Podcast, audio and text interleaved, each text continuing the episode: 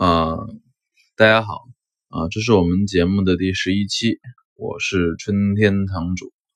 然后今天我们要分享的话题是：是否可以一眼就看出东西的真假和好坏？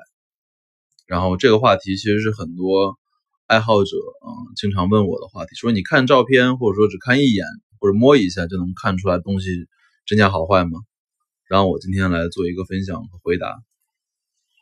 这个答案当然是当然可以啊，然后我也会讲一下为什么当然可以。我举个例子吧，就用我自己来举例子啊。我春天堂主要经营的就是两千到两万这个档次的明清瓷器嘛，综合下来就应该是外销瓷器的精品，然后民窑的精品，晚清官窑、三代官窑残件这些品类。那么如果你每年像我买两三两三百万这样的瓷器的话，你大概会买到。一百到一百五十件最终的瓷器，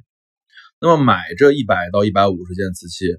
我起码会上手可能有五六千件瓷器，那么会看二三十万件瓷器的照片，每一年，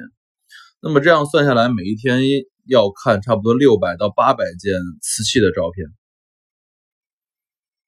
你每天看六百到八百遍瓷器，然后你看一年。买一年，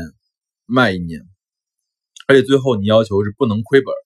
要有起码二三十的利润。那么在这个强度的训练下和目标的这个 KPI 的控制下，你的眼力当然会急速的增长。因为很多东西，非常多东西，这种品类、这种品种，你天天买卖，天天买卖，你实在太熟了。呃，比如光去官窑的鱼龙盘子，我可能买卖了有一百三四十只了。那么它的特征就如同刻在你的心里一样，你只用一眼啊，甚至连一眼都不用，你半眼，你瞟一眼就能够完成判断，然后而且迅速的算出来你自己的利润空间和销售的这个空间。其实我认为这样子你才算成为一名合格的古董贩子。我再举一个例子，就比如说我刚刚举例子的光绪官窑云龙盘子，你把一百个云龙盘子摆在一起，我看一眼，我就知道哪个盘子可以买，哪个盘子买不了，而且哪个盘子值得买，哪个盘子性价比高，这些盘子里面哪个盘子品种最好，质量最佳，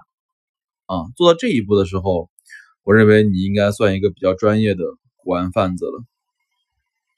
所以今天给大家分享一个这个简单的话题。谢谢大家的倾听，